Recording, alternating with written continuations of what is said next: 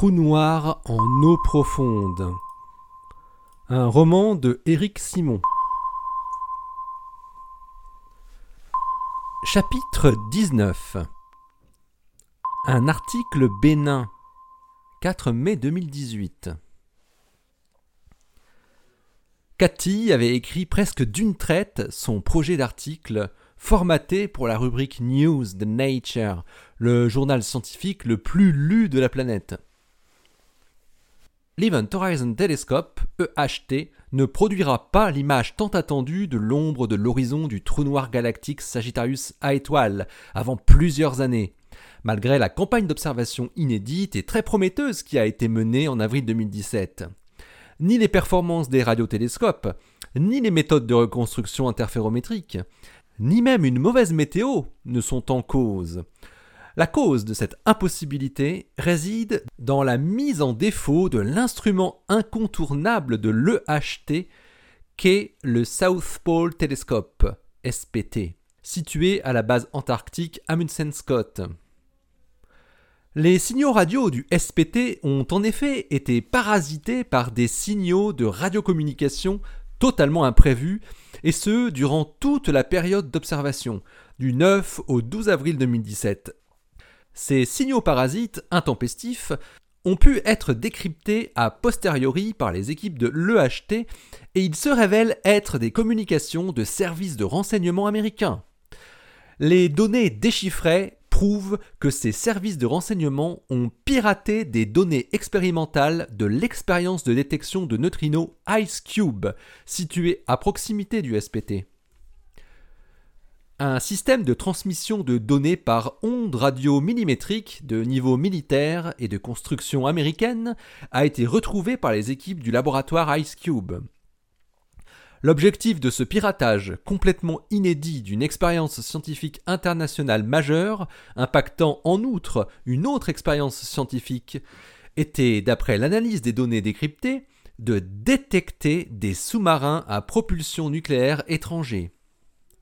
En effet, du 11 au 21 avril 2017, au même moment que la semaine d'observation de Sagittarius à étoile au SPT, a eu lieu au large de la base de McMurdo la plus grande manœuvre navale conjointe entre deux grandes puissances, la Chine et la Russie, où des sous-marins nucléaires ont été mis en œuvre.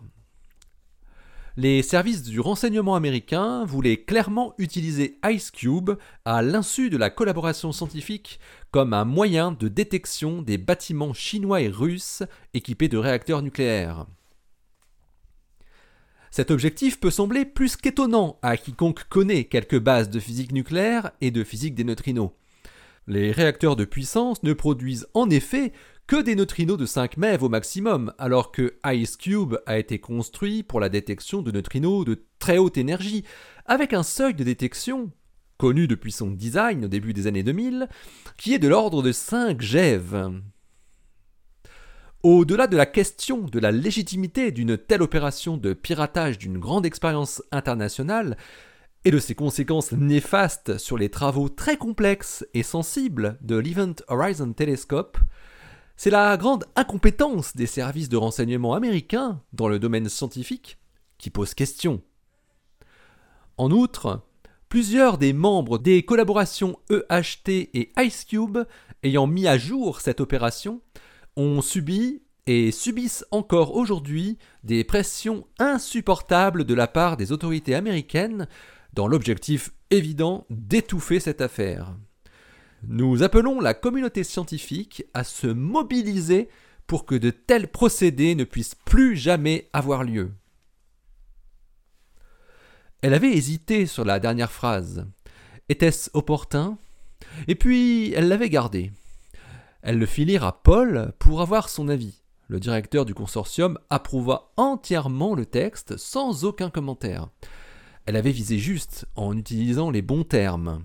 Le texte faisait tout juste un peu plus de 3000 caractères. Parfait pour une news. C'était parfaitement crédible. Il fallait maintenant faire comprendre à la CIA la teneur du marché. La publication contre la libération de Cheng et la liberté de Kyle. From Cathy cathy.irving at cfa.harvard.edu to jens.flick at mpe.mpg.de Date mardi 5 mai 2018. Sujet Papier pour Nature au sujet du piratage.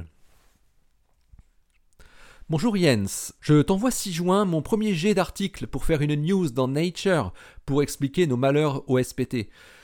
Ce journal sera ravi de publier une telle nouvelle, tu peux t'en douter. Je l'ai écrit en collaboration avec Ted Eisner de Ice Cube qui a reçu l'approbation de sa hiérarchie dans la collaboration Ice Cube. Paul et James l'ont validé de notre côté. Je te laisse me donner tes remarques. Pour nous, la seule raison qui pourrait nous empêcher de le publier dans Nature, ça serait que Cheng soit complètement blanchi et que l'affaire concernant Kyle, qui est clairement un coup monté, soit définitivement abandonnée. Tant que ces conditions ne sont pas remplies, nous n'avons rien à perdre pour dire au monde entier ce qui s'est passé l'année dernière, et peut-être même cette année au Mexique, mais ça j'en en parle pas par manque de preuves. Pour le titre de la news, on a pensé à La CIA compromet les premiers résultats de l'EHT. Cordialement, Cathy Irving. À la teneur du mail de Cathy, Jens comprit qu'elle ne s'adressait pas à lui directement. Elle savait donc qu'il était suivi de près par la CIA. Son mail du 26 avril était donc certainement du même tonneau. Il essayait de se refaire le film. Elle l'avait contacté depuis la Nouvelle-Zélande pour lui expliquer qu'ils avaient trouvé les preuves d'une intervention américaine sur l'expérience Ice Cube en Antarctique, et qu'il ne s'agissait pas de l'agence météorologique, comme lui avait dit James par erreur. Par erreur. En piratant les données d'acquisition du détecteur géant de neutrinos, les Américains avaient voulu démontrer qu'ils pouvaient détecter des navires à propulsion nucléaire. Mais Ice Cube n'était absolument pas adapté pour une telle détection, ce que les Américains semblaient ignorer. Igor ne lui avait pas précisé ce détail pourtant très important. Elle devait savoir qu'en lui racontant ça à ce moment-là, elle mettrait les Américains au courant. Mais est-ce que ça voulait dire qu'elle savait pour Igor? Avait-elle voulu en même temps sciemment faire passer le message aux Russes? En tout cas, c'était fait. Jens avait très vite fait passer l'info à son agent traitant dès qu'il avait reçu l'information de Cathy. Concernant cette nouvelle information de l'article accusateur à publier dans Nature, qui mettait en cause ouvertement les Américains, Jens ne pouvait pas ne pas en faire de même. Cela aurait été une faute professionnelle. Les services russes devaient pouvoir suivre l'avancée de l'affaire et ses développements éventuels au jour le jour.